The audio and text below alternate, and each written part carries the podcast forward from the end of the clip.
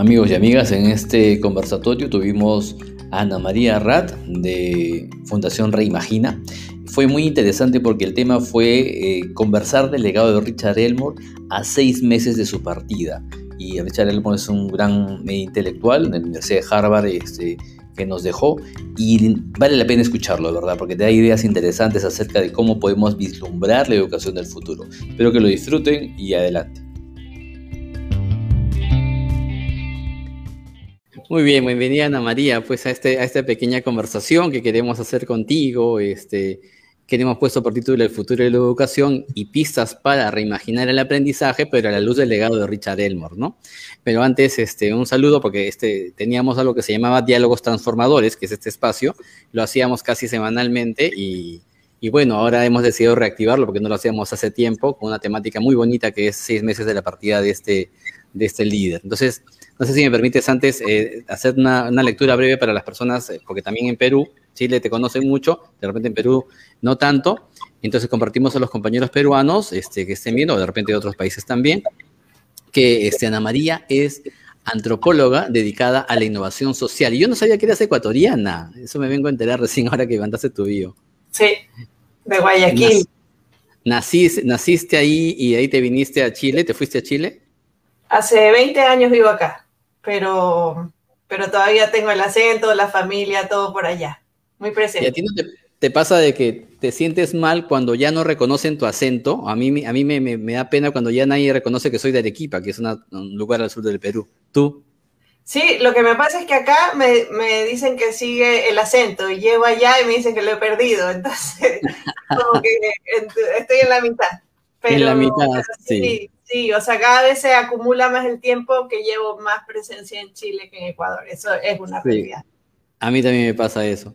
Entonces seguimos antropóloga eh, dedicada a la innovación social, eh, de la educación y la cultura, ecuatoriana de nacimiento, y ha fundado, hace, hace poco has fundado tu, la Fundación Reimagina, ¿no? de donde diriges, junto con la Oficina Regional de Harvard, la iniciativa latinoamericana Aprendo en Casa, que busca la transformación de la educación en el siglo XX. Entonces, Reimagina es cuánto, es, recién hace, ¿cuánto tiempo tendrás? A fines de, diciembre fundamos la organización para darle acogida a este proyecto y a otro que creamos con Richard Elmore que se llama Ecosystem, por eh, un ecosistema sí. Y entonces, sí, sí, se lo tengo anotado. Ya necesitamos como ese espacio para, o sea, más administrativo y pusimos, mira, me encanta el título de la conversación porque esto de reimaginar, por algo le puse Fundación Reimagina. Oh, qué bonito, también encaja bien, ¿eh? pusimos el título y encaja con tu fundación. Entonces, este, Ana María creó esta fundación para tener un espacio ya de difusión de ciertas ideas y el proyecto EcoSteam, que ese sí lo que tengo guardadito porque me ha encantado. Yo, como leí que me pareció más de STEAM, de no ciencia, tecnología, matemáticas, que está de moda, pero en verdad hablaba de más cosas y es el proyecto Nubu, que más adelante vamos a hablar, que era uno de sus preferidos de Richard Elmore, que lo mencionaba bastante en muchas conversaciones, ¿no? Como un modelo de educación para él. Entonces terminamos de leer tu biografía. Mira, tu biografía es la que nos, saca la conversación. Entonces, lideraste también junto a Richard Elmo justamente el, denominado proyecto EcoSteam. Para los compañeros, igual los vamos a poner este, en, el, en el chat. Este, vamos a ir copiando las, eh, los nombres para que puedan googlearlos después. Este, para la promoción de la educación justamente STEAM, ¿no? Y adicionalmente participas en directorios de muchas fundaciones, organismos de educación, la cultura, de asesora de organizaciones y de innovación educativa y cultural. Y algo que no dice acá que lideraste, Aprendo en Casa, que agrupó a 70 organizaciones y 8 países, si no me estoy equivocando, ¿no? Así es. Eh, si quieres después conversemos de eso, pero efectivamente es el proyecto más que también, aunque no creas, lo iniciamos con Richard. No te creo. Bueno, de ahí nos vamos a ir contando. la pandemia. Ajá. Sí. Él, es el que pensó este proyecto con nosotros. Qué bonito, qué bonito. Entonces, este, todos los compañeros y compañeras, igual de, algunos sí conocen a Richard Elmore, porque en Chile sí hubo una difusión, algunos no tanto, porque quisiéramos antes contarles quién fue Richard Elmore, que es un profesor, y de repente ahí tú me vas a contar un poquito quién fue, y de ahí hablaremos un poquito, resaltar algunos temas de sus legados. Pero en esencia, solo quiero decir que fue un gran pensador, un gran este, visionario de lo que se viene y vamos a difundir en las próximas semanas más ideas y vamos a invitar a más personas como Santiago Rincón Gallardo, que fue uno de sus mentoreados y también llevó el doctorado de Harvard con, con Richard. Entonces sí creo que lo hacemos este, este, estos webinars, esta serie de, de webinars, para que se difundan esas ideas y no se pierda la riqueza de lo que él compartió. Entonces, qué mejor invitar a gente que ha estudiado con él, o sea, ha sido su alumno, o a gente que ha trabajado con él, como es el caso de Ana María, y nos va a tocar temas muy hermosos que todo aquel que está interesado en la innovación, que quiere el cambio, sí o sí le va a gustar y de verdad se va a enganchar con todo lo que él venía difundiendo y lo que también Ana María nos va a contar. Entonces, no sé si Ana María nos quieres contar brevemente eh, todo lo que sabías, un poco su bio, de, lo que te acuerdas, en verdad, de quién fue Richard Elmore para los compañeros y pasamos a hablar de los legados. Súper. Bueno, eh, Richard principalmente eh, estaba dedicado en sus últimos años a hacer investigación al interior de eh, la Escuela de Educación de Harvard. Él llevaba ya años, décadas como profesor y creó el doctorado en liderazgo en la Universidad de Harvard. Por lo tanto, puso un énfasis muy fuerte en cómo transformar una organización como en este caso las escuelas o los colegios, o, eh, sí, las escuelas, eh, y darle como la mirada de gestión. Eh, y en esa época yo lo conocí, más o menos hablamos antes de que iniciara la conferencia, alrededor del 2010, que justamente él vino a Chile y habíamos traducido con el liderazgo de, José Weinstein uno, un libro de Richard eh, pero en ese momento Richard eh, estaba todavía muy enfocado en los temas de cómo hacer los cambios más bien eh, a nivel de, de, los líderes, ¿no? de los directores escolares, en fin. Pero ya venía ahí con, unas, con, con su intención muy fuerte de cómo uno puede transmitir ese liderazgo, expandir ese conocimiento eh, y eh, en, alrededor del 2010 él tenía muy fuerte eh, la idea de estas rondas de aprendizaje, que después la podemos profundizar, pero que venían básicamente como a tomar la, la, idea que él había visto en la escuela de medicina de Harvard, cómo buenos médicos transmitían los conocimientos a los futuros médicos, y entonces él, él ahí vio que, que, había un ámbito muy interesante para, para la educación.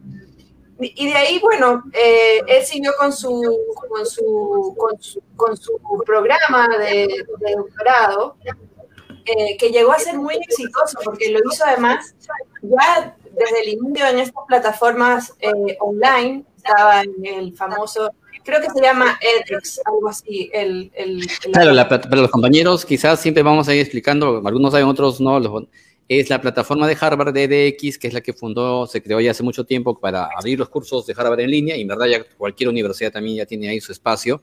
Y él generó el famoso curso de líderes del aprendizaje, que tuve la oportunidad de llevarlo porque Santiago Rincón lo recomendó y lo llevé, creo que en seis meses. Y, y, altamente recomendado. Si compañero y compañera, pero hacemos propaganda también hay que aprovechar. Si quieres repensar todo lo que piensas sobre educación, todo lo que piensas del aprendizaje, ese curso que lo van activando, creo, cada, cada seis meses, no sé, este, Ana María, se va reactivando. Este, creo que es un, algo ideal, no solo para un profesor, sino en verdad para cualquier persona que le interese el aprendizaje y su futuro. Ese curso es obligatorio, se llama Líderes del Aprendizaje. Adelante, Ana María, perdón, cerró la propaganda para, que lleven el curso. Interesante porque él ya estaba en este formato online antes de que eh, estuviéramos viviendo lo que estamos viviendo ahora. Sin embargo, él empezó a acercarse con mucha fuerza a la neurociencia, que es en donde entra su legado más tardío, eh, y a las conversaciones con otros ámbitos del conocimiento, la arquitectura, el diseño de pensamiento, esto que hemos traído también a Latinoamérica, el design thinking, el diseño de pensamiento, eh, el, pensar los espacios físicos y fue ahí cuando yo eh, estaba desarrollando la idea de poder eh, impulsar con más fuerza ciencia, tecnología, arte, matemáticas, ingeniería, esta idea de STEAM. Y con la Oficina Regional de Harvard acá dijimos, oye, ¿qué profesor podría ayudarnos a impulsar, a reimaginar, realmente a tirar la piedra súper lejos? O sea, no queremos un profesor que nos venga a hablar de ciencias, no queremos un profesor que nos venga a hablar de, de matemáticas, sino alguien que nos venga a hablar de la desestructuración del, aprendizaje, porque yo siento que STEM, STEAM y todo lo que son las metodologías activas buscan eso. Y bueno, en ese momento eh, Richard había recién publicado un paper sobre eh, los espacios de aprendizaje en conjunto con unos arquitectos. Y yo dije, qué maravilla que él se esté metiendo desde la educación a mirar los espacios físicos para entender cómo también eh, en estos diseños uno puede entender las nuevas formas de aprender. ¿Por qué? Porque si, si nosotros vamos a una escuela de arquitectura hoy día, vamos a ver que los arquitectos aprenden a través de un método que se llama el método estudio, ya STU de, ya que básicamente es un proyecto, es llevar una idea a algo concreto, en donde uno además lo expone, recibe eh, feedback eh, eh, de los pares, genera muchísimo respeto, vuelve a cambiar. Entonces, es, como esta idea de, ir diseñando el pensamiento y de ahí Richard se, se toma eh, para poder ir explicando también cómo imaginarnos este aprendizaje eh, a nivel de la educación. Entonces, esa ha sido un poco mi experiencia con él, que yo estoy súper agradecida eh, haber tenido la maravillosa oportunidad de estar con él desde el 2018 hasta febrero que, falleció del, 2000, del 2021, claro, no, 20, eh, no, 21, pues si fue ahora, eh, en donde pudimos hacer este proyecto de Ecosystem, eh, pensar cómo el estimo o esta mirada de, de educación era solo una gran excusa para poner ideas más transformadoras. Porque también podríamos haber tomado creatividad, también podríamos haber tomado aprendizaje basado en proyectos y seguramente Richard hubiera desde ahí propuesto sus ideas que, las vamos a ir conversando ahora. Pero cuando vino la pandemia nos dimos cuenta que todo este tema de las escuelas cerradas, de los colegios que eh, ya no estaban recibiendo a los niños, eh, requería también de soluciones digitales eh, rápidas, en fin. Entonces, eh, hicimos esta plataforma que coincidentemente se llama igual, después nos dimos cuenta, pero ya la habíamos creado, que el, mm. el programa educativo en Perú. De hecho, nos llegan muchos usuarios de Perú, yo creo, porque eh, se equivocan, pero después se quedan, entonces les gusta. eh, aprendoencasa.org. Y ahí lo que veíamos con Richard era la importancia de poder promover ideas poderosas eh, con claridad también de qué es lo que tiene que ir pasando en este cambio que estamos viendo. O sea, la obsesión de Richard era cómo se ve este aprendizaje. No me hablen del aprendizaje y los grandes cambios, sino cómo se ve, cómo lo hacemos eh, en la práctica eh, a partir de su, también una de sus obsesiones y que Santiago Rincón, como tú mencionas, seguramente lo va a desarrollar, es el núcleo pedagógico. Y cómo a la luz eh, esta, esta relación entre maestro, estudiante o adulto, eh, niño y un, contenido. y, una, y un contenido o una, o una herramienta de algún tipo, es donde se transforma realmente la educación y después es un anillo hacia afuera.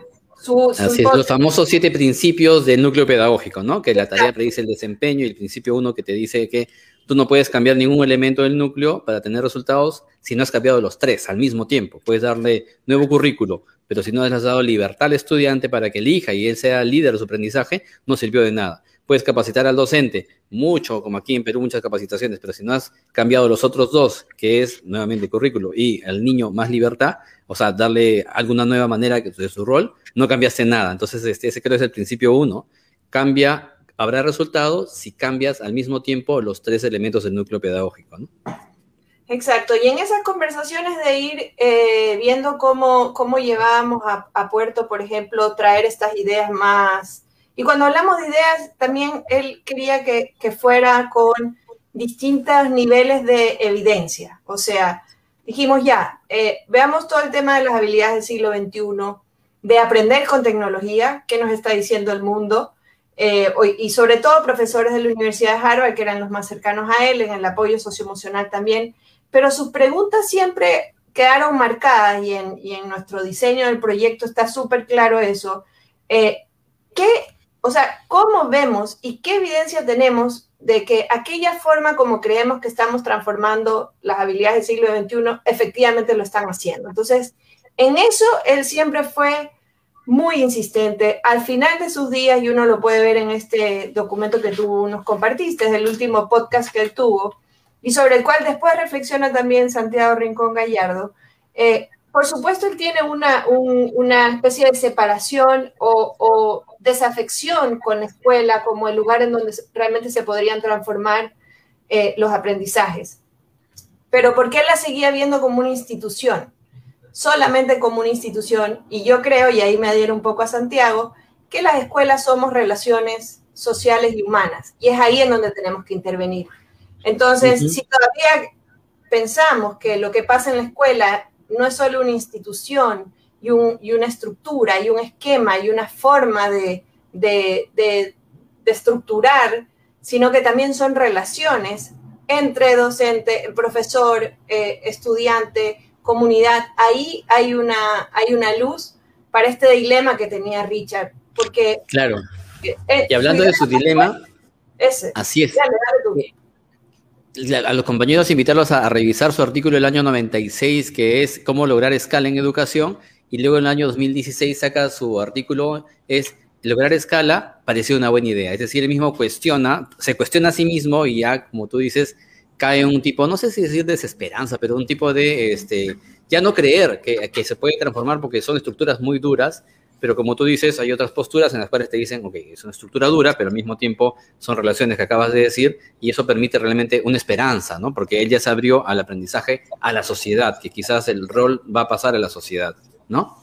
Ahora, yo creo que ahí hay un, hay, hay un punto que igual yo se lo doy y su desesperanza puede estar dada y pudo haber estar dada por la velocidad de los cambios, o sea, el mundo fuera de la escuela está cambiando muy rápido y si nosotros no metemos un acelerador y por lo tanto cambiamos las estructuras, yo creo que más que por desconfiar en la institución, era por los tiempos en que se están dando los cambios y por los focos, ¿ya? Y uno de sus planteamientos más fuertes, y al final a mí me encantó haber podido tener la oportunidad realmente de escucharlo al final, cuando él ya está como menos políticamente correcto y más él diciendo, ¿saben qué más? Sí Sí, y en perdón, que te interrumpa. En el podcast, él hace bromas, o sea, como que, porque en el texto de la transcripción que le hemos compartido, la vamos a seguir compartiendo a todos los compañeros, eh, tú escuchas el audio y sí hace unas bromas, como diciendo, si mis compañeros de Harvard escucharan esto, o sea, o que hace unas bromas como que siente que muchas cosas también están caducando a nivel del sistema universitario, ¿no?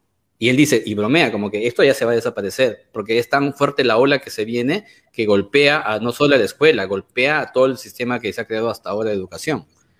Exactamente. Entonces, eh, varias de las cosas eh, positivas que él ve, eh, o sea, que deja como su legado es separar la escolarización del aprendizaje, o sea, y que el aprendizaje, como todos sabemos, es a lo largo de la vida, y por eso él pone, o sea, yo diría que como su su, una de sus líneas fuertes es el cómo aprendemos a aprender, que tampoco es algo eh, tan novedoso, porque es una, es una idea que se viene desarrollando desde hace ya mucho tiempo, pero lo pone con la urgencia necesaria. Entonces, por ejemplo, con ese, eh, como, con ese paraguas de cómo aprendemos a aprender, él comienza a reflexionar sobre, bueno, cómo tenemos una estructura menos jerárquica, porque hoy día nuestras estructuras están basadas en aprender a memorizar o aprender a responder lo que ya sabemos. Y aquello que no conocemos es más difícil. ¿Cómo establecemos currículums más bien integrados? ¿Cómo entendemos que la evaluación lo que está haciendo? Y ahí tenía una posición que cuando vino acá a Chile fue súper radical y yo le dije, háblalo y ponlo porque igual te van a entrevistar por eso eh, es el tema del mérito y que las escuelas estarían, desde su perspectiva, perpetuando esta meritocracia que lo que hace es decidir quién es bueno, quién es, quién es malo, quién está bien, quién está mal, de acuerdo, de acuerdo a ciertos estándares que también son cuestionables. y, que, es cierto, ¿no? Y que no, no es que, o sea, porque él hablaba de los cuatro propósitos de la educación, que son uno con custodia, este, control, clasificación, otorgación de méritos y la última aprendizaje. O sea, como que el último, que la función de aprendizaje es prácticamente que no tiene espacio porque ya están ocupadas, todas las escuelas están enredadas por normativas, cumpliendo las tres primeras. Y que yo lo conecto mucho con el tema de Michael Sandel, este filósofo de Harvard también, que ha empezado a hablar su último libro de teoría, La tiranía del mérito. Y sí es interesante, creo que sí es real que se vive esa, esa, fuerza de clasificadora de la sociedad y que es bastante injusta, ¿no? Claro, y que no tiene que ver con que eh, es importante el esfuerzo, la autogestión, el poder salir adelante. No, no, eso no, eso no se pone en cuestión acá. Sino que en, en, el fondo, mira, él tenía una frase que no, obviamente no me la sé, pero era una idea así como que eh, para que el sistema escolar sea exitoso tiene que hacer fracasar al 30% de los niños.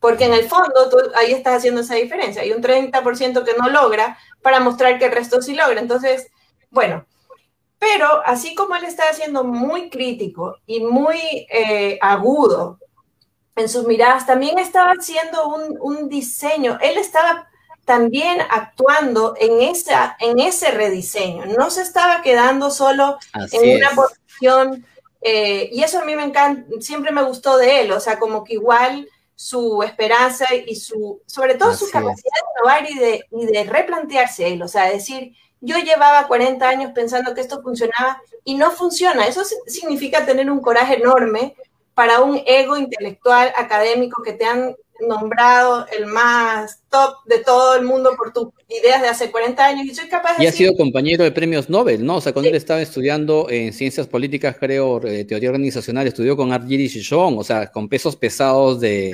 y que son, han sido premios Nobel en sus áreas respectivas, o sea, sí viene de un mundo bastante, este, digamos, este, donde se valora el, ese, esa cultura y sin embargo él mismo ha replanteado y se ha cuestionado a sí mismo que eso, o sea, para sintetizar tu idea es, un legado de Richard es su actitud de principiante, de siempre volver a cero, que lo, repite mucho en, este último podcast, o sea, es, es la actitud correcta, de siempre ser el que no sé nada, y porque cuando fue a observar salones a, a, la Facultad de Medicina o al, al, hospital, él se sentía en cero, y nuevamente tuvo la experiencia de que no sé nada, porque tenía que ver a los médicos, y estuvo, no sé si un año observando, ¿no?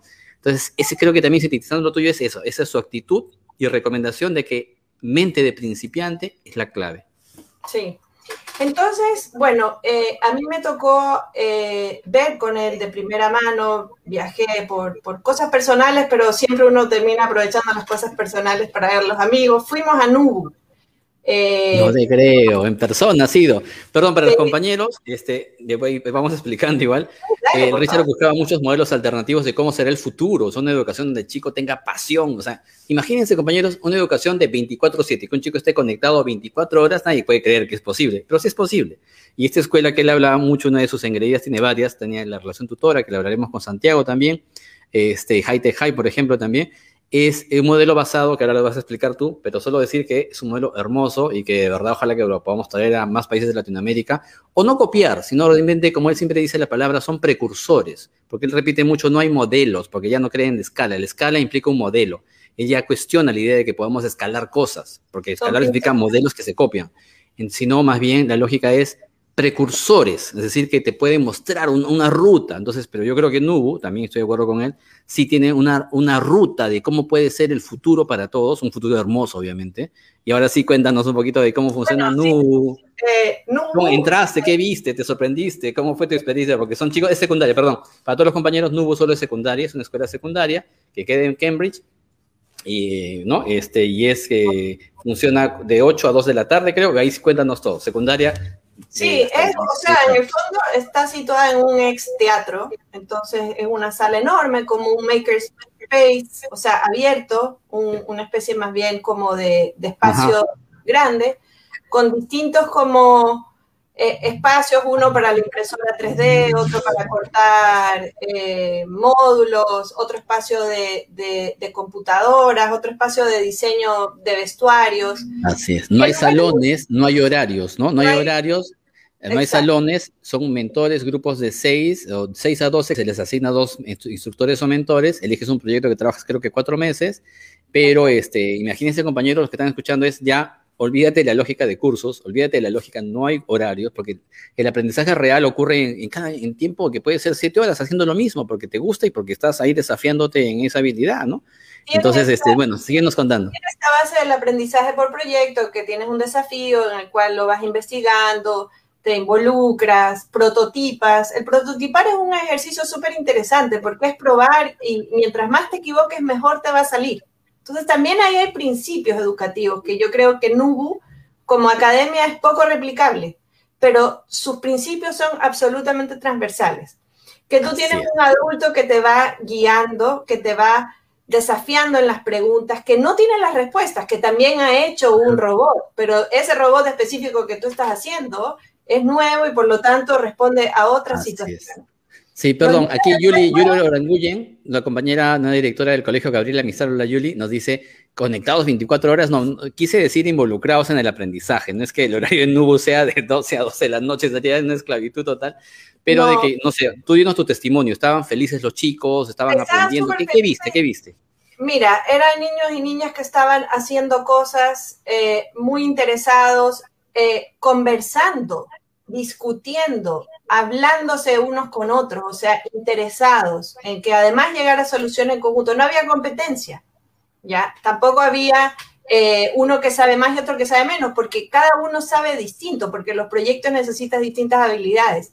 Pero también van ahí incorporando conocimientos. Ahora, la Academia NUBU les exige que los niños después, si quieren, tomen los exámenes libres y puedan así entrar a las universidades.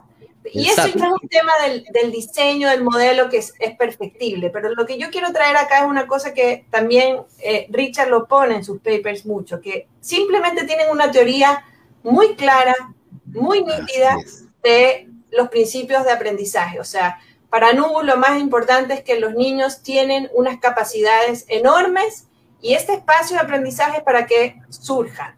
Eh, el diseño de pensamiento te permite articular muchas habilidades, eh, y lo pueden describir muy fácilmente. O sea, tú entras, tienes un desafío, lo desarrollas en un tiempo, eh, investigas, prototipas, armas pruebas, lo presentas, te expones de alguna lo mismo que, o sea, es una combinación entre aprendizaje basado en proyectos, design thinking, pero sobre todo esta idea de que yo construyo en conjunto una solución.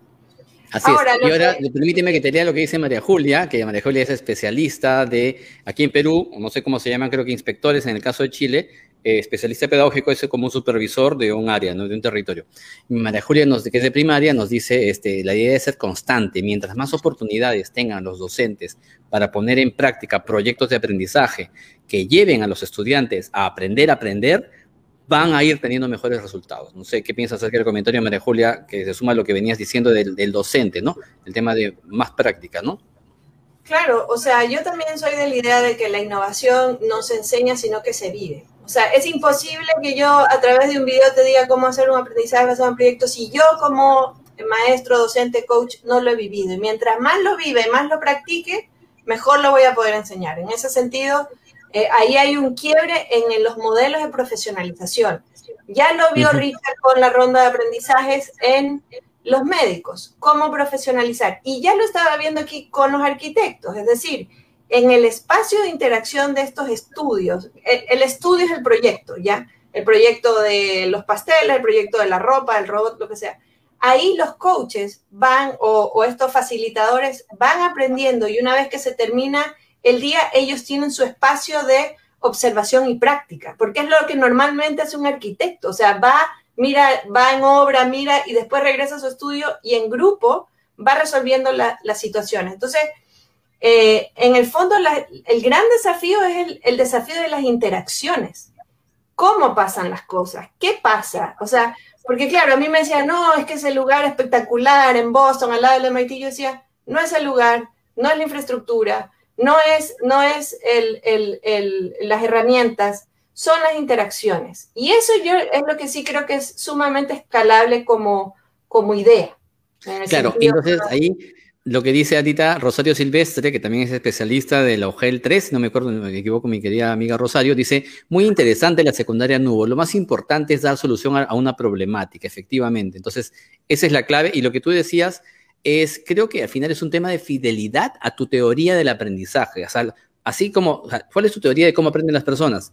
Sé fiel, porque la mayoría de veces somos infieles. Decimos, las personas aprenden con alegría y vamos a la clase y podemos quedar tristes. Entonces, eh, creo que uno dirá, entonces, eso es nubo al final, es un enfoque donde fueron coherentes con esa teoría sólida. La gente, todos los chicos tienen altas capacidades, este, tienes que el, el enfoque de estudio les puede ayudar a desarrollar el mundo real hay que, tiene problemas, podemos ayudar. Entonces, ese enfoque pedagógico fue coherente. Entonces, creo que eso sí se puede extrapolar. La mayoría no somos coherentes porque dejamos que el sistema nos apabulle, ¿no? Y en verdad, o sea, el sistema siempre va a estar ahí y poco a poco cambiará, pero no nos podemos dejar que nos vuelva infieles a nosotros mismos.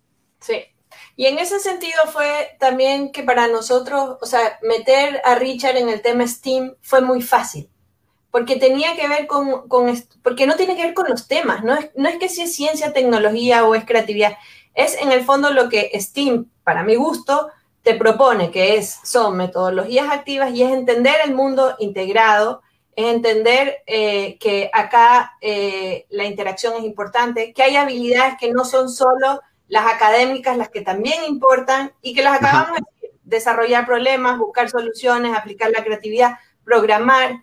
Entonces, eso para él eh, fue muy fácil de entrar y, a partir de Steam, él tomó esta como excusa para seguir instalando sus ideas porque tiene que ver con, esta mirada de futuro que hoy ya la estaba concretizando. Eh, y eso quiero ser súper empática porque eh, tengo la sensación que en sus últimos podcasts y papers e intervenciones fue muy drástico con la escuela y fue muy drástico con el sistema educativo, pero también fue capaz de ver y de resaltar aquello que estaba pasando fuera de las estructuras tradicionales escolares, pero que sí pueden permear el mundo escolar. O sea, de alguna manera, o las tutorías entre pares o high-tech high, no están tan lejos del mundo escolar como lo, como lo conocemos. Y ahí yo creo que está... Son escuelas, son escuelas, son escuelas, sencillamente que se, dentro del, del dentro de su dureza del sistema, han logrado este, reavivar el, el gozo de aprender, ¿no? Sí. Em, luego, eh, bueno. Perdón, estábamos para cerrar el tema de Nu, para que los compañeros, o ¿qué, más te sorprendió cuando entraste a la escuela? Primero que no hay salones de clase, todo es un gran ambiente, ¿no? Como, como un estudio arquitectónico. Este, ¿Qué más? ¿Te llamó la atención? ¿A alguien le preguntaste algo y te dijo algo interesante? No, había, no había, nadie esperando en la puerta, nadie, los coaches no necesariamente eran quienes estaban a cargo de la sala, los mismos niños estaban hechos cargo del espacio.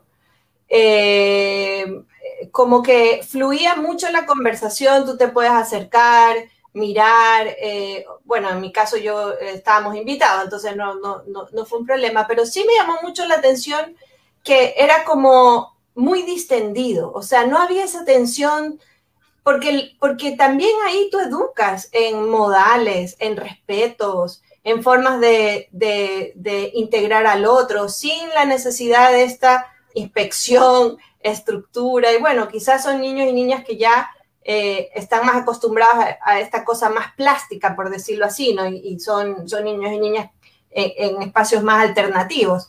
Pero a mí me llamó mucho eso la atención, que no era como que, no, no había una estructura tampoco en la forma de relacionarse. Eso que tú me preguntas, los profesores, no, o sea, los coaches no estaban identificados tan fácilmente, sino por las edades, o sea, ya uno veía uno más grandecito y decía, bueno, me imagino que ese debe ser el este debe ser. A menos que haya repetido ya 20 años, dices, no, este ya de repente repitió, pero te das cuenta, eh, no había la jerarquía, la jerarquía no, era una conversación tú a tú con ellos, o sea, los niños de 12 con el profesor, con el coach de 35, 40, o sea, eh, una conversación muy transversal, muy de, de, los dos aprendiendo. Eso sí me llamó la atención. Y claro, es muy bonito porque eh, ahí tú te das cuenta también esto que venía Richard insistiendo, o sea, la educación pasa por los sentidos, por el cuerpo, por tener, o sea, él decía, ¿cómo seguimos sentando a los niños en un escritorio cuando sabemos que nadie puede estar sentado siete horas frente en un mismo lugar? Y no, es todo lo contrario, o sea, es un espacio en donde lo físico, los materiales, el armar, el cómo, cómo, cómo tú te relacionas con el otro es es maravilloso porque fluye todo. O sea, Qué bonito. lo físico. Qué bonito. Te leo lo que dice Julie, nos comparte y dice, este, se me fue lo de Julie, dice, ello implica que los docentes tengan altas expectativas. El problema a veces, el problema a veces somos nosotros. Creemos que los estudiantes no pueden lograrlo e intentamos manejarlo todo y terminamos haciendo actividades por ellos, ¿no? Esa escuela es magnífica, ¿no? Entonces, efectivamente, creo que nos pasa como los papás, ¿no? Tú también eres, has sido mamá, eh, nos contaba compañero, eh, no sé si fue en vivo, que tienes hijos de 17, 16, este, yo tengo de 13, 14, y cómo es que, este, efectivamente, es el gran dilema de cuánto sueltas, y también un papá tiene ese dilema del control por, por amor, y también creo que el profesor cae en eso de control que al final terminamos haciendo daño, ¿no? Sí, Ahora, te quería comentar una cosa que, me parece también interesante y es muy propio de Richard. O sea, él era súper insistente en el diseño de, estas interacciones y en el diseño de estas eh, instrucciones muy claras. O sea, no porque estemos en un espacio como Nubu, toda la interacción no había sido diseñada previamente. O sea, hay una intencionalidad clarísima, muy, muy liviana, muy transparente, pero diseñada de la A a la Z. O sea, saben perfectamente qué se quiere lograr, cómo y qué tipo de cosas van a gatillar. O sea, como dicen acá en Chile, esto no es alote. O sea, no es que, bueno, ahora hagamos una experiencia educativa en donde todo fluya. Eh, en eso Richard también era muy riguroso y sí, eh, y lo quiero conectar con lo que estás diciendo de altas expectativas. O sea, en el fondo, él fue muy insistente de crear eh, experiencias más bien desafiantes. Todo el rato el desafiar, el ir más allá, el poner la meta más arriba. En cosas muy chiquititas como desde cómo hago una una retroalimentación, desde físicamente cómo queremos que sea, cómo debiera ser la actitud, hasta eh, cómo enseñar a leer. Entonces, eso creo que eh, es algo que hoy día tenemos que enfatizar mucho, sobre todo a los nuevos docentes y profesores, que eh, como que en el fondo el, diseño de, de, estas introducciones, de estas experiencias, el que tengan un alto nivel no significa que tengan que ser eh, eh, aburridas y tradicionales. Eso yo creo que también es un legado de él eh, en, el desafiar todo el tiempo tanto a los estudiantes como a los profesores, de poder más, de ir más allá, de elevar la, la Perdón, mientras ibas hablando y decías el tema de eh, todo tiene que ser pensado a pesar de que es un ambiente de libertad, o sea, es una libertad con límites, efectivamente. Yo lo asociaba inmediatamente a Montessori, que él también en, en del aprendizaje, cuando lleve en el curso compañeros, él hace una, eh, mención explícita a Montessori, la metodología Montessori inicial, como una metodología que tiene ese mix. Hay libertad, pero porque el niño entra, como todos sabemos, en inicial, y no lo obligas a agarrarle, pero los materiales están distribuidos de una manera lógica y todo tiene en, Montessori, hasta el pañuelo que está en ese lugar tiene una razón específica, pero siempre hay libertad. El niño si quiere agarrar ese pañuelo o agarra otros bloques lógicos, entonces podemos hacer esa conexión, que podríamos decir que Nubu es tipo Montessori para adolescentes, este, Obviamente eh, enriquecido al siglo XXI, obviamente, porque yo sé que eh, María Montessori de 1910. perdón, antes otra cosa, los compañeros, perdóname para que poder siempre recoger aquí la gente que está ahí conectando, y también muy, muy interesada en comentar. Dice Lucía Álvarez, fundamental para una buena interacción tener un buen diseño de ese encuentro, teniendo altas expectativas de ese encuentro, creciendo en libertad. ¿No? Qué bonito. Y este, Rosario nos dice, Chadito Silvestre, asegurar entornos de aprendizaje poderosos, ¿no? Entonces, y ese es el, no sé, ahora sí, adelante. O sea, eso de los, de los entornos de aprendizaje no son solo físicos. O sea, es lo que te decía, este ambiente que tú entras y que no es solo Nubu, también son, como dices tú, las escuelas Montessori, High High y muchas escuelas probablemente en Perú y en Chile y en Latinoamérica en donde tú tienes un docente en donde tiene clara la intención, porque lo que tú estás preocupado, que me parece súper clave, cuánta libertad uno pierde o no, o, controla, no tiene que ver con el tener una intención clara frente al aprendizaje. O sea, son dos cosas separadas, porque Montessori tenía una intención clarísima, en máxima libertad. Y, hay, y tenemos escuelas muy tradicionales sin claridad de qué es lo que está intencionando hacer y absolutamente restrictivas. Entonces, habiendo dicho eso, eh, y la intención de Elmore siempre fue, oye, creamos estos espacios para que el aprendizaje florezca y se desarrolle. Sí creo, y ahí te quería contar una anécdota más bien personal, yo, mi escuela primaria fue un colegio Montessori.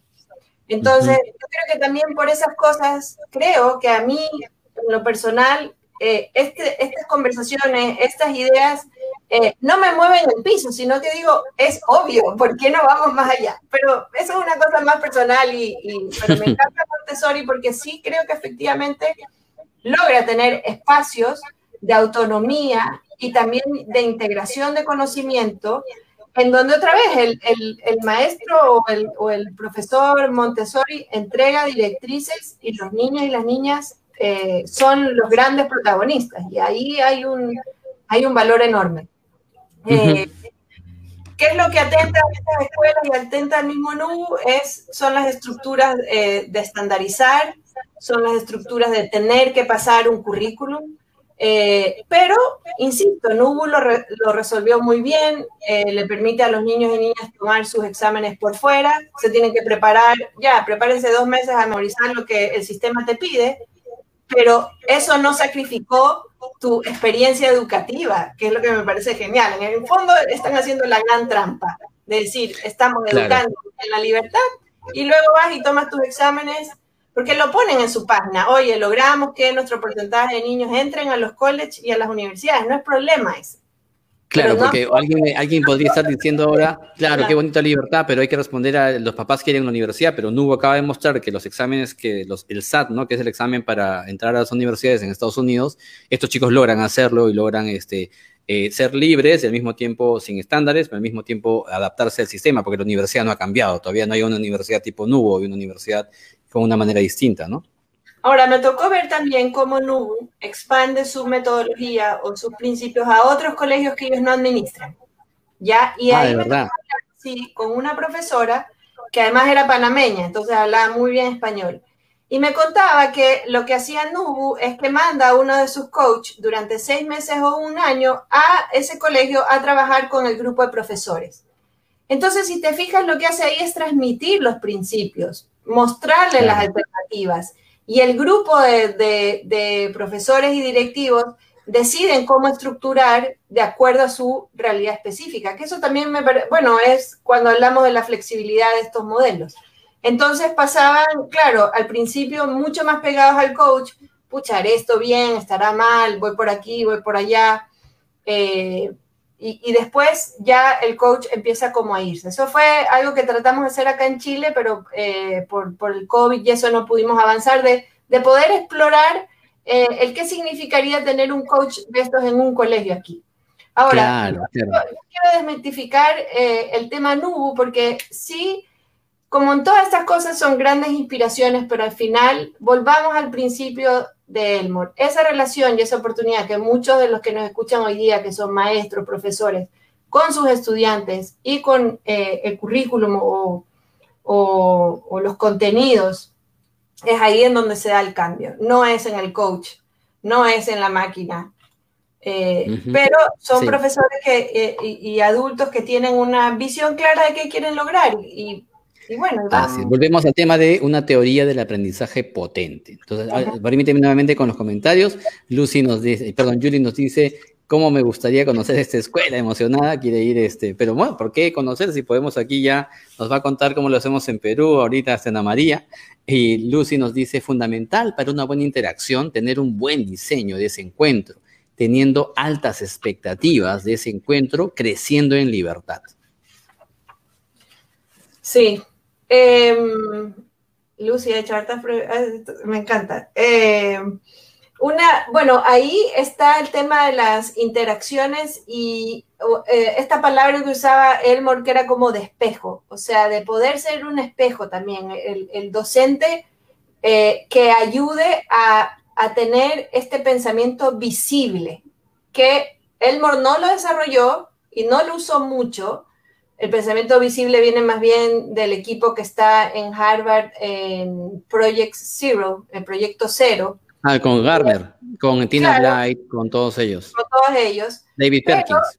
Claro, pero tiene que ver con eso de eh, cómo tú en la interacción, en ese feedback, que sabemos que es la herramienta más potente que tienen los docentes para eh, enriquecer el aprendizaje, o sea, una buena retroalimentación es, ayudar a esos estudiantes, niños jóvenes, a tener este pensamiento visible, o sea, cómo, me, cómo yo entiendo y me doy cuenta de lo que estoy aprendiendo y de cómo, y tomo decisiones al respecto.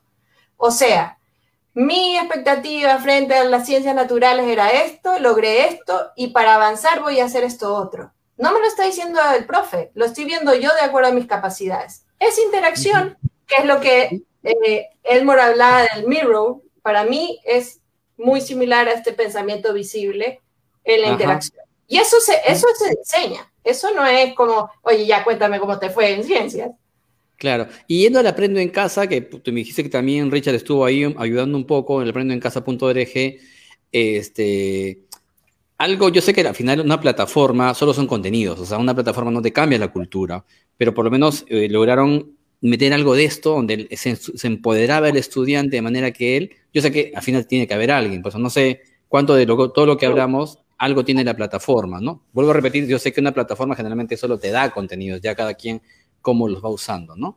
Sí, a ver, dos cosas. Primero, eh, que estructuramos la plataforma en temas que iban en esta línea, ¿no? El aprendizaje en contextos híbridos, eh, desarrollo de las habilidades del siglo XXI, el apoyo socioemocional, o sea, es una selección y una, y una curaduría de, temas que apuntan como a estas, a estas visiones. Por lo tanto, las 70 organizaciones que hemos ido llamando una a una, incorporándolas, comparten esta visión. No, no digo que la visión de Elmore, pero sí esta aproximación al aprendizaje. Y eso lo encuentro súper valioso porque ya dejamos de ser una plataforma de contenidos a un ecosistema de organizaciones que Hoy día sentarnos y poder conversar o poder hacer esfuerzos conjuntos, eso yo lo veo muy valioso. Pero detrás de la plataforma también hay eh, estrategias de instalar estas ideas a través de las conferencias, a través de talleres y a través de una cosa que diseñamos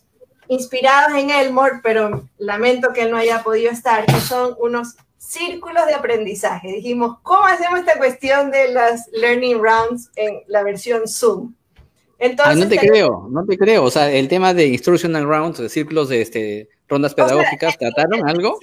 el principio de entre pares poder mirar su práctica, ¿ya? Entonces, tenemos estos círculos de aprendizaje que los profesores, los docentes se inscriben, reciben la, la, la práctica primero en un videíto, como en la clase invertida, te mando primero el videito y luego te inscribes en el taller de la práctica 1, 2 o 3 eh, y la compartes con el que ha hecho esa práctica, que te la explica, que te la... Y nosotros hemos modelado ese proceso de transferir esa práctica. Hicimos un experimento hace dos semanas y durante el año hasta diciembre vamos a tener 12 y estamos probando, estamos probando el modelo de círculo de aprendizaje, que fue como, oye, ¿cómo, ¿cómo ponemos a Elmore acá? Pero sabiendo que, claro, o sea, no es que estamos con una cámara en la sala de clases, sino que entre pares están haciendo este intercambio. Están todos súper invitados. Eh, a través tuyo voy a mandarte cuando tengamos los próximos. Y en concreto, para afinar, porque tipo ahorita nos están escuchando Julie, Lucy, Nancy, también ellas han hecho eso, o sea, Julie hacía el tema de que se, la, directora Julie que nos habla ahorita, ella hacía también que se observen, que se grababan, este, pero quiero entender muy bien cómo, cómo en concreto ahora en online estaban funcionando el círculo de aprendizaje. Eh, te daba su sesión de aprendizaje, te daba su video de la clase, a ver. Eh, nosotros grabamos, eh, por ejemplo, te grabamos a ti, Ricardo, tú nos explicas tu práctica, nos puedes mostrar fotos de tu clase o videos, lo que tengas, porque hoy día los profesores tienen puras cosas en Zoom. O sea, no, grabado, todo grabado, en Google Meet o en Zoom. Ya, eso en cinco minutitos es una cápsula que mandamos a los inscritos. Eh, y luego... Ah, se manda todo el grupo, círculo. O sea, tipo, Roberto ha grabado su clase de cinco minutos ya, la va a compartir y al círculo todos lo miran en la semana y le hacen feedback por ahí. No, y de ahí tienen una presencial con, o sea, una sincrónica con Roberto y lo, con los que se inscribieron. Y son personas, por lo general, que ya han hecho talleres online, entonces saben cómo interactuar con, el, el mandato es que aprendan y que puedas transferir lo más efectivamente posible cómo haces tú esa práctica a tu par. Entonces yo voy a escucharte después de ver el video, el cómo lo estás implementando, hago preguntas, hago interacción. Y luego tenemos una pequeña bitácora en la cual uno va apuntando qué me funcionó, qué no.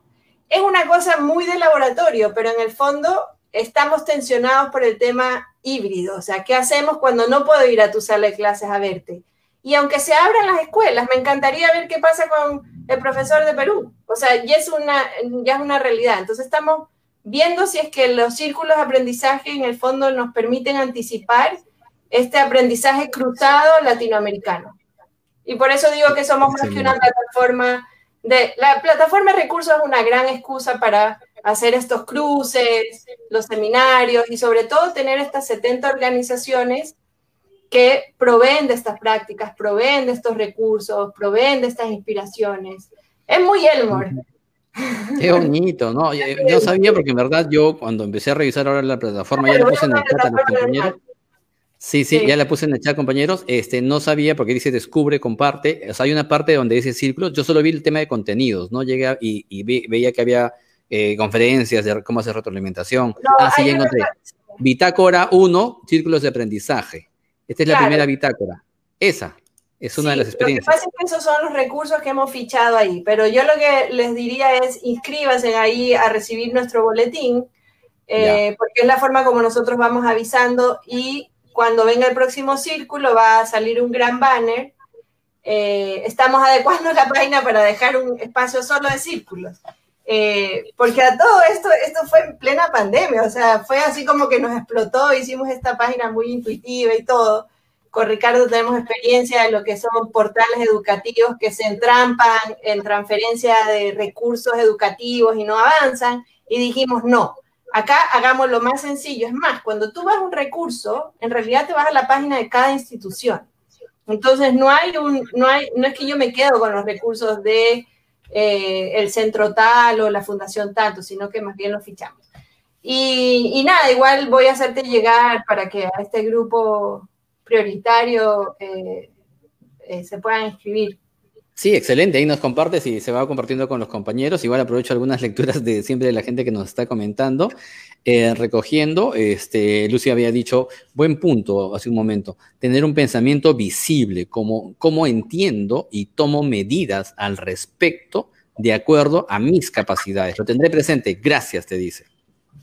Sí, eso mira, además yo creo que los ingleses en sus sistemas escolares lo han incluido bastante, que es eh, la, eh, que son las reuniones lideradas por los estudiantes. Que nosotros tradicionalmente tenemos como que los papás van a recibir la libreta de calificaciones y está el niño sentado con papá, mamá y el profe y el profe habla.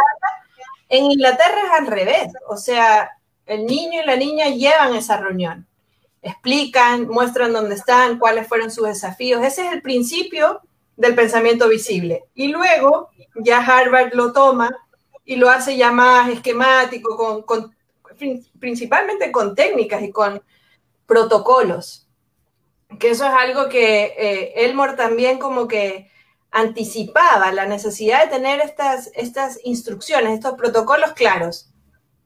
O sea, eh, todo esto se diseña, pero eh, por eso digo, diseñar para qué? Diseñar para controlar. Sí, entiendo o diseñar para... Aparentemente el niño está hablando ahí eh, solito, a este colegio el niño expone solito su libreta, ¿cómo es eso? Pero no es que está ahí, o sea, aparentemente está libre, pero realmente detrás se ha diseñado cómo lo habla, por qué, o, por qué lo va a hablar, qué, qué criterio se le da para que él pueda justificar lo que ha aprendido en ese trimestre, ¿no? Sí. Libertad con eh, límites, volvemos al tema de libertad con límites, ¿no?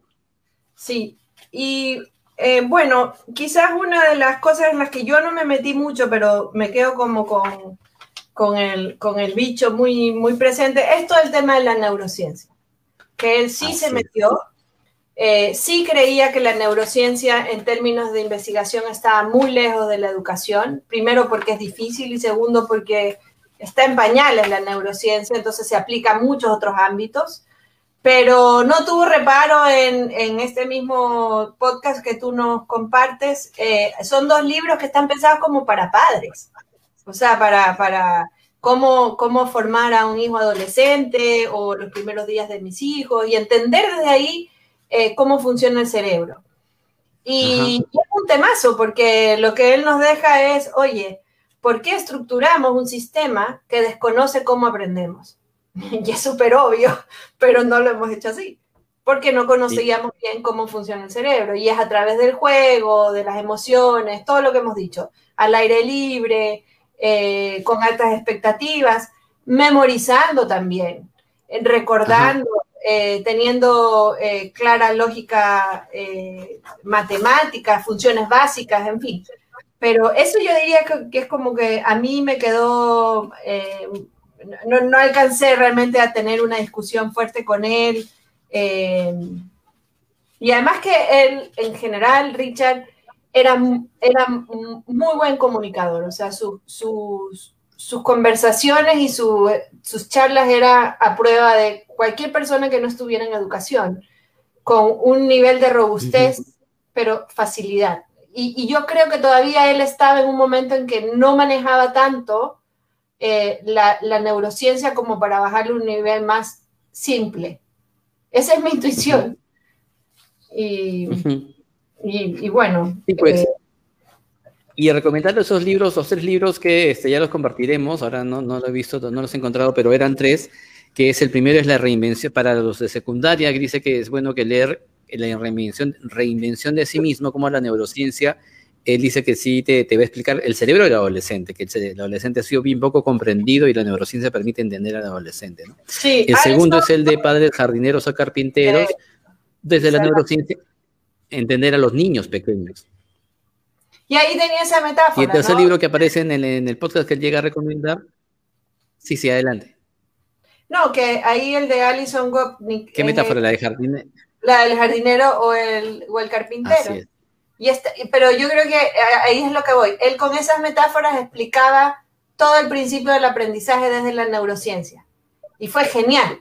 Imagínate Elmore con 10 ideas más así. Sea, decir, oye, una cosa es decir, tengo idea clarísima que quiero hacer un mueble y para esto voy a utilizar la madera, por lo tanto a los niños los voy a utilizar para hacer esto, versus no sé para dónde va mi árbol, ya ni para dónde va la planta y voy a como dejar que surja y por lo tanto intervenir lo mínimo y dejar que florezca. Y ahí metía, eh, perdona, era solo para, mi intuición era esa, que él era muy preocupado de, siendo un gran pensador, no quedarse en las nubes, sino bajarlo. Y el tema de la neurociencia es más complejo. ¿Y el tercero cuál decías? El tercero es el que sí quisiera para ir ya eh, eh, cerrando la conversación, quizás el mensaje de la mente del principiante.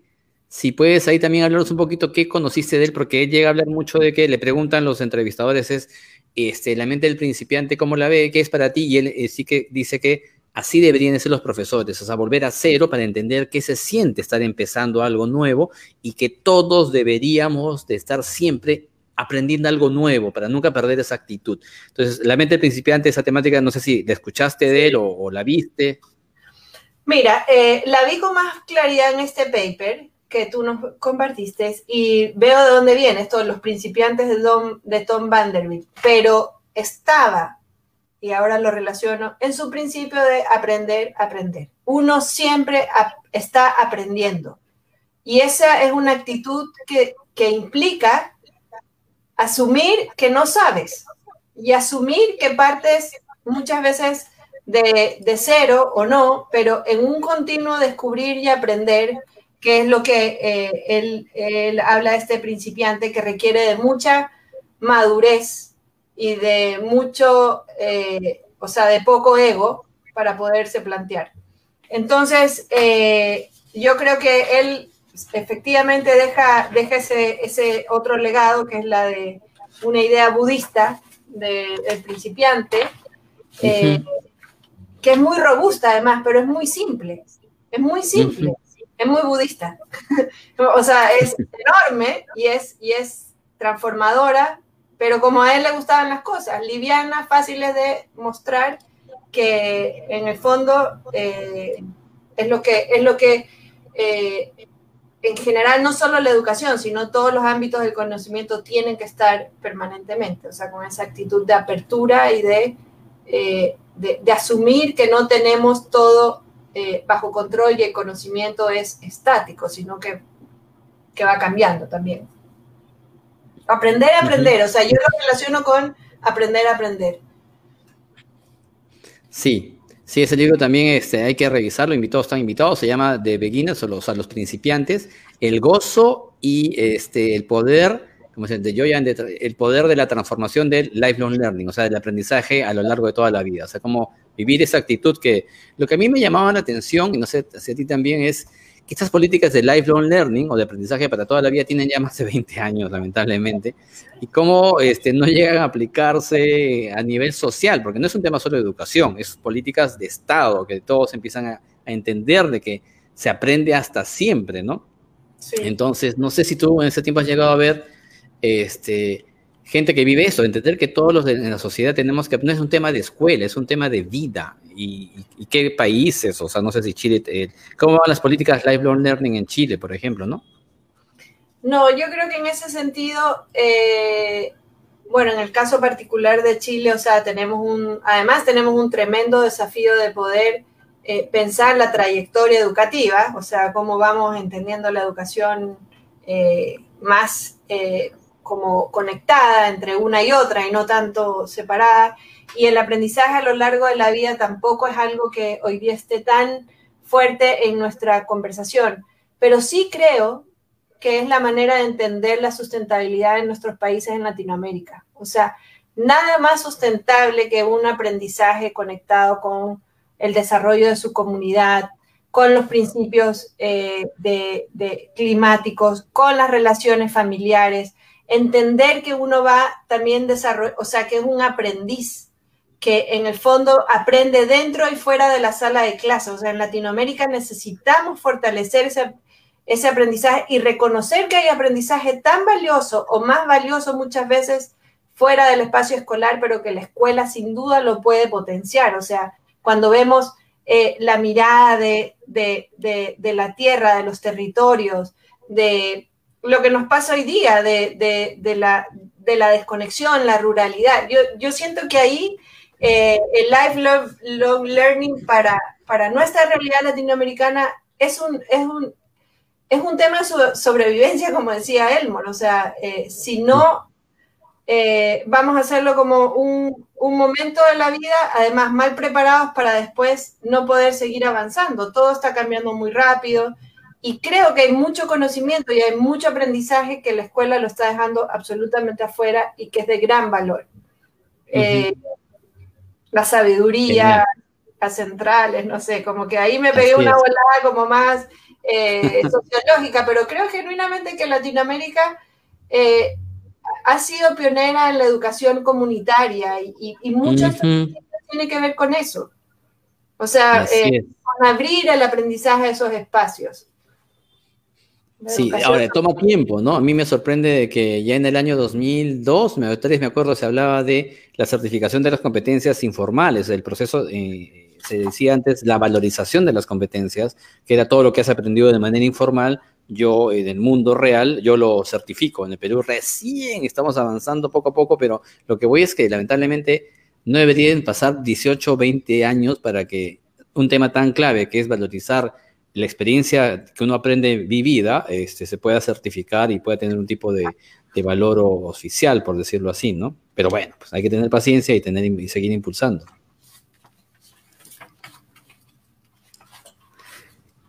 Bueno, este, no sé qué quisieras así algo de repente más comentar, de repente eh, estoy viendo tu página de ese EcoSteam, cómo lo hacemos, esta página, igual les comparto a los compañeros que están ahí por Facebook en el chat. Este, ¿Es un poco la idea de este seguir haciéndolo, este proyecto, o lo van a seguir haciendo en Chile porque lo estás haciendo en Chile, o, cuál es un poco la idea, o cómo los peruanos ahí podemos sumarnos a esa idea de, porque está Nubo detrás como modelo, ¿no? ¿Cierto? Claro, identificamos a Nubo, pero queremos identificar otros más. Eh, y ojalá más cercanos también, o sea, eh, y poder eh, seguir avanzando en los principios de la educación STEM. Pero sí, es un proyecto que, sigue vivo, la pandemia lo paró un poquito, pero, pero lo tenemos que, o sea, se mantiene la red de... ¿Cómo, cómo veo yo que, que, se pueden unir? Por cierto, me encantaría conocer más qué se está haciendo en estos temas en Perú eh, y, e insisto, poder mapear eh, quizás experiencias más chicas, no tan grandes como las de Nubu, grandes en el sentido de tan transformadoras que se estén dando. Eh, y, sobre todo mi llamado es a, como a conectarse con los distintos mundos, que eso es algo que también Elmore le vio mucho valor. O sea, decir, acá en, cuando hicimos un workshop de Ecosystem, juntamos a los artistas con los astrónomos, con la gente de la minería, con los educadores, porque todos estaban buscando relativamente lo mismo, pero a través de sus distintos ámbitos. Formar o, buscar esta educación eh, más activa, conectada con estos temas.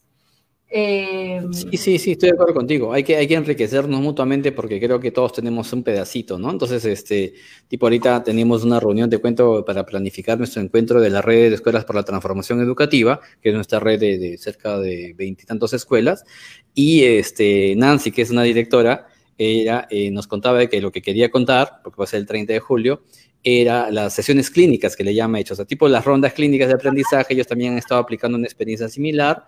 Este, y le dije, ¿de dónde? ¿Quién te ha enseñado? Porque, ¿verdad? Ahí, por ahí es Elmore 100%. Y era que el ministerio tuvo un piloto que ha estado trabajando desde la Dirección Nacional de Formación Docente, TIFOS le decimos aquí, y yo no sabía. Entonces, de habría que ver ahí, como tú dices, ya de repente hay, por todos lados vemos semillas, el tema es que esas semillas se vayan conociendo, se enriquezcan y sin copiar nada, porque el tema yo creo que copiar no es la solución, no hay recetas, pero sí inspirarte con el otro y decir, oye, qué interesante, aquí puedo tomar esto de lo que yo ya estoy haciendo, lo voy agregando y vas, como tú dices, prototipeando, a seguir teniendo ya productos más con resultados, ese es el tema, ¿no? Sí.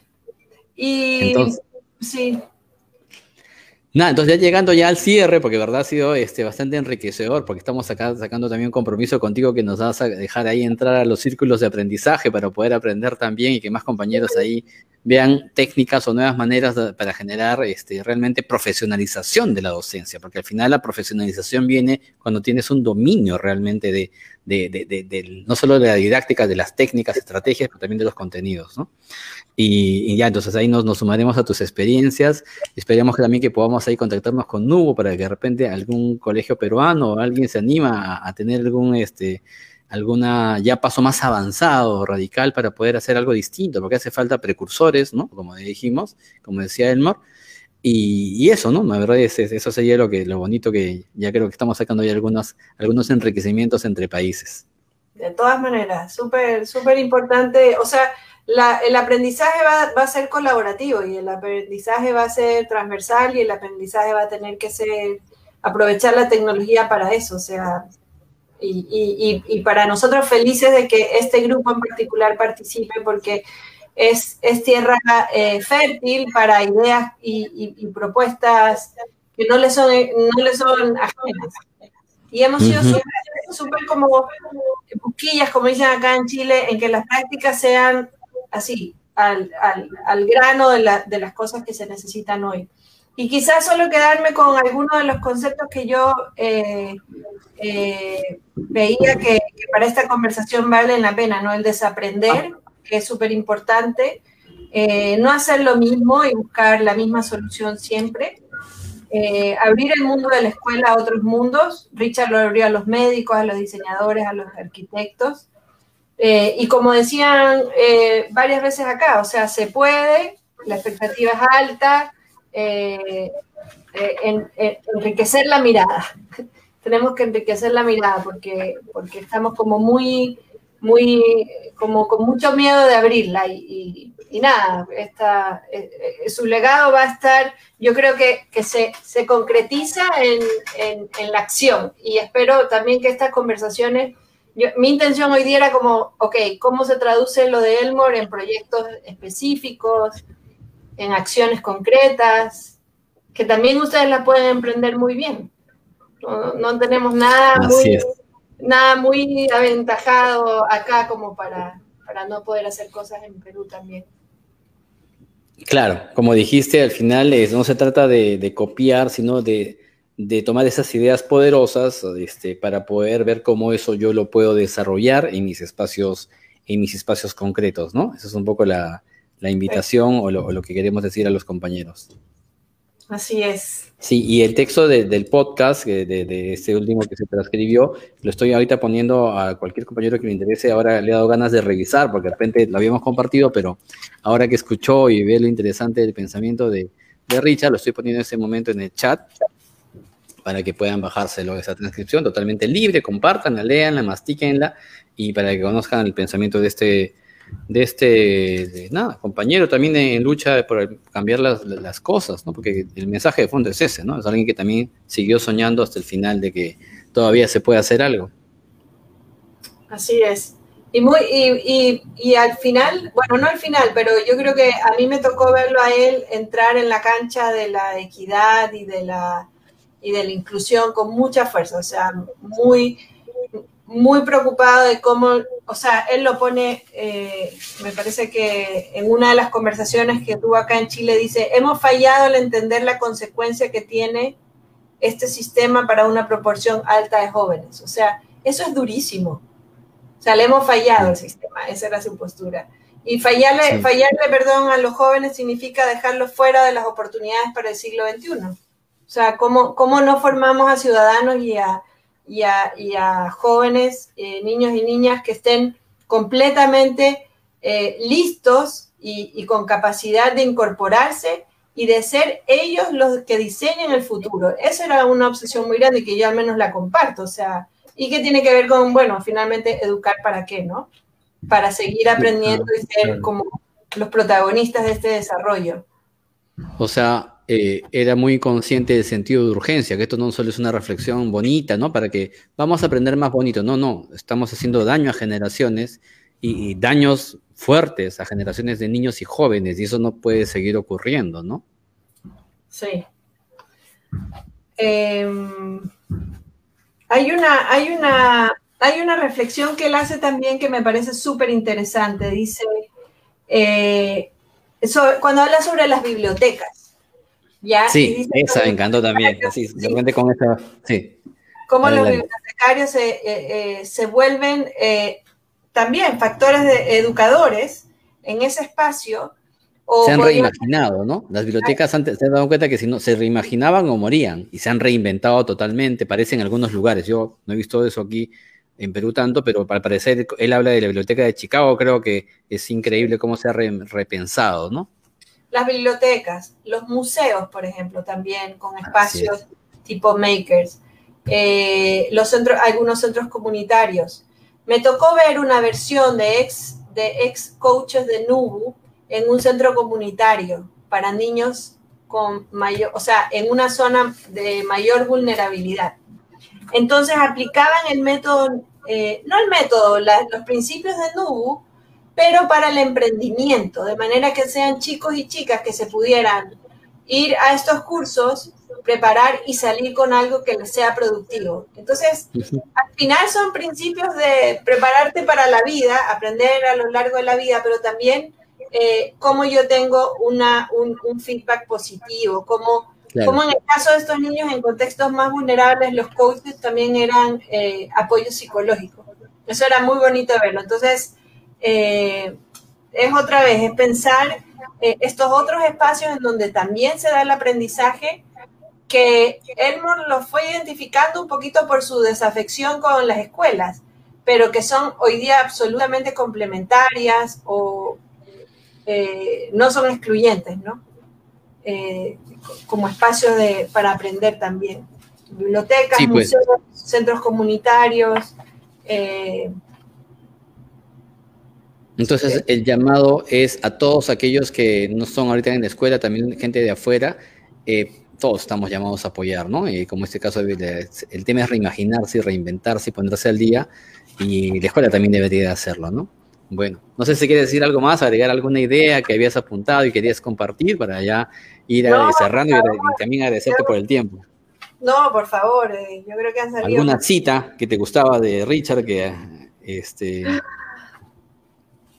Voy a revisar unas acá que eh, yo saqué unos apuntes de la conferencia que dijo acá.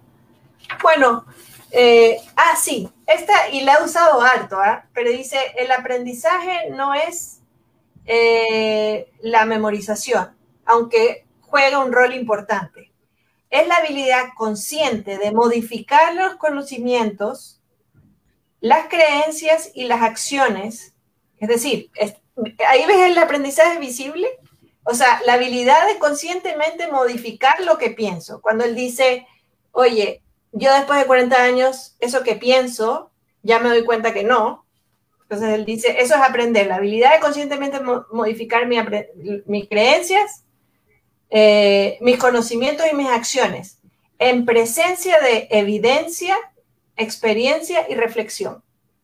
O sea, uno aprende a través de la modificación de mis conocimientos y las acciones en presencia, o sea, teniendo muy eh, en cuenta la evidencia, pero también lo que experimento y lo que reflexiono.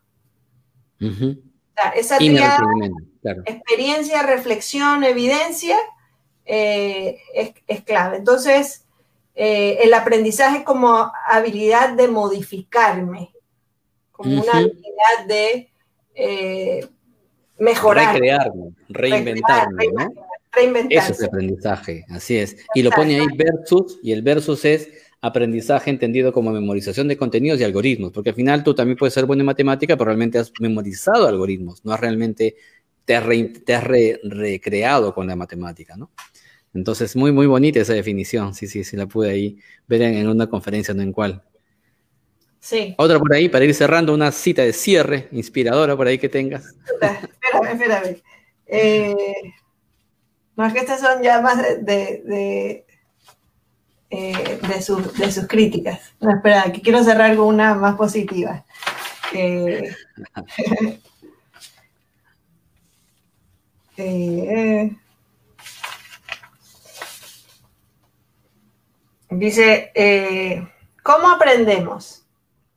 Dice, a través de las interacciones y mientras más oportunidades tengamos de exponernos e interactuar, va a ser mejor. También lo hacemos a través de prácticas estructuradas, como la lectura.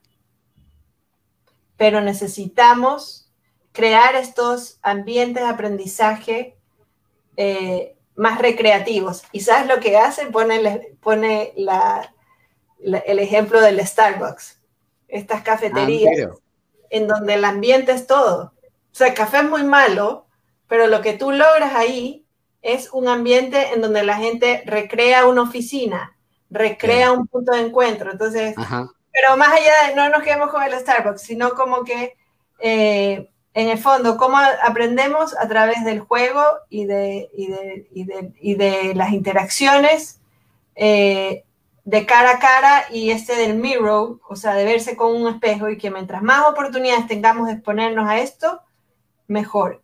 Y una cosa ¿sabes qué? Quiero cerrar con esto. O sea, eh, en esa capacidad comunicativa y de transmisión de una idea que yo creo que para el mundo educativo nos falta un montón, porque siempre todo lo ponemos en difícil, complejo, es porque, y aquí hay una hipótesis de él, dice, eh, necesitamos desarrollar formas efectivas de describir una y otra vez lo que hacemos una cosa súper sencilla, pero él en eso, eh, y los quiero dejar con, con, esta reflexión, porque yo no vengo del mundo educativo. Tú cuando leíste mi, mi background es antropología, desarrollo social, innovación. Y cuando entré a la, eh, a la, Fundación Chile, yo siempre digo, ahí hice mi doctorado en educación porque entendí estándares indicativos, eh, el currículum priorizado, todas estas cosas así tan difíciles de entender, pero al final si no somos capaces de describir aquello tan simple que está pasando en el aprendizaje es porque no lo estamos manejando y siendo un eh, y, llevándolo con el con como con, la facilidad que se requiere. Esa era la intuición de, de Elmore. Y por eso eh, en la comunicación es muy clave eh, hacerla más sencillo, más directo, más transparente lo que se quiere lograr, cómo se quiere lograr, qué estamos observando, cómo entrego un feedback. Eh, quizás esa, idea también, pero, pero a mí la que más me gusta es su, visión del aprendizaje, o sea, aprender es, desaprender. Es desaprender y modificarme a mí mismo. Muy bien, gracias, más bien. Y este, y me quedo ya conectándolo con la conversación con Santiago, que también vamos a ver desde el, la mirada de Santiago Rincón Gallardo, el legado de Richard Elmore, que ya hablando de simplicidad, como él desde Harvard llega a ir, porque Santiago le va insistiendo que hay un modelo bonito, vente, y lo llevó a México, a las zonas rurales, a trepar los cerros, y él lo acompañó a los, ahí a lo más profundo, y fue tutoriado por una niñita de 13, 14 años, y que él ahí cambia su chip y dice, bueno, sí estaba viendo ya por aquí también eh, pistas del futuro del aprendizaje, y ahí también Santiago nos conversará en, la, en, el próximo encuentro. Mí te quiero agradecer un montón y a los compañeros también decirles que en el chat he puesto el libro que Fundación Chile justamente hizo el trabajo de, de compilar, el libro Mejorando la Escuela desde la Sala de Clases, ¿no? que lo hicieron creo el 2010, ¿no? Creo el 12. Eso lo lideró José Weinstein con el equipo y fue un éxito. Ahí, vi, ahí, y es un bonito compendio, es un bonito compendio, ¿no? Porque tiene artículos, pedazos de libro de, rondas de, de, instrucción, rondas de aprendizaje, tiene un poquito de, varios de sus artículos y tiene, creo, ahí está compartido para que ustedes, por favor, la idea de este espacio es que nuevas ideas, pero también a algunos le, le gane la, las ganas de, poder profundizar más. Esa es la idea de, estos espacios. Ya, el que quiera más, ahí le dimos bastante alimento para que eh, saboreen ricas las ideas. Ok. Se necesita mucho coraje para esta transformación, así que ánimo. Y me encanta que, podamos tener una, discusión con, gente así bien, con hartas ganas de cambiar, porque no es fácil salirse del sistema. Y Elmore lo puso con todas sus letras. O sea, aquí hay que romper estructuras y eso, se, eso requiere coraje y, bueno, y visión y convencimiento. Así es, y el movimiento ya empezó, me recuerdo que todos estamos ya sea estemos en el sistema, fuera del sistema, donde estemos, al final todos somos sistema en un sentido y podemos hacer ese cambio. Entonces, eh, esa creo que es la salida, sentirnos parte y que el movimiento no lo puede parar nadie, porque ya es un tema de decisión y convicciones personales y creo que tú también lo sientes claramente y ya nos comprometimos contigo, ya que Círculo de Aprendizaje nos vas a invitar a la red de Escuelas por la Transformación, vamos a estar ahí sentaditos en primera fila cuando nos mandes el, la invitación para participar y todos aquellos compañeros que también lo vamos a compartir en por ahí por el Face para que se sumen a esto. Bueno, entonces yo quiero agradecerte, Ana María, por este tiempo, ha sido creo inspirador y ojalá que lo, lo que van a ver después lo bonito del Internet es que esto se ve después, o sea, quien no haya visto ahora, hay gente que lo ve y se a inspirar y va a poder ahí ver los materiales que estamos compartiendo. No sé si quieres cerrar con otro, otra palabra más de saludo, despedida, algo para ya ir cerrando esta transmisión. Solo agradecerles por la invitación. Para mí fue un gustazo volver a revisitar las palabras de Richard y, creo que la mejor manera de recordarlo y hacer memoria es en la práctica. Entonces, démosle. Que esto es en la acción. Así es, entonces nuevamente creo que ha sido una bonita un gesto hoy día de hacerle, eh, hacerle memoria o rendirle un homenaje, qué mejor que rendir homenaje a alguien más que triste, es alegre, eh, a seis meses de la partida, él falleció este, hace seis meses exactamente, un, 9 de febrero, entonces eso es un gesto bonito de, de rescatar la memoria de una persona que nos ha dejado un legado que vamos a continuar ahí trabajándolo con nuestros respectivos legados cada uno, obviamente, ¿no? Gracias, Ana María. ¿Ya?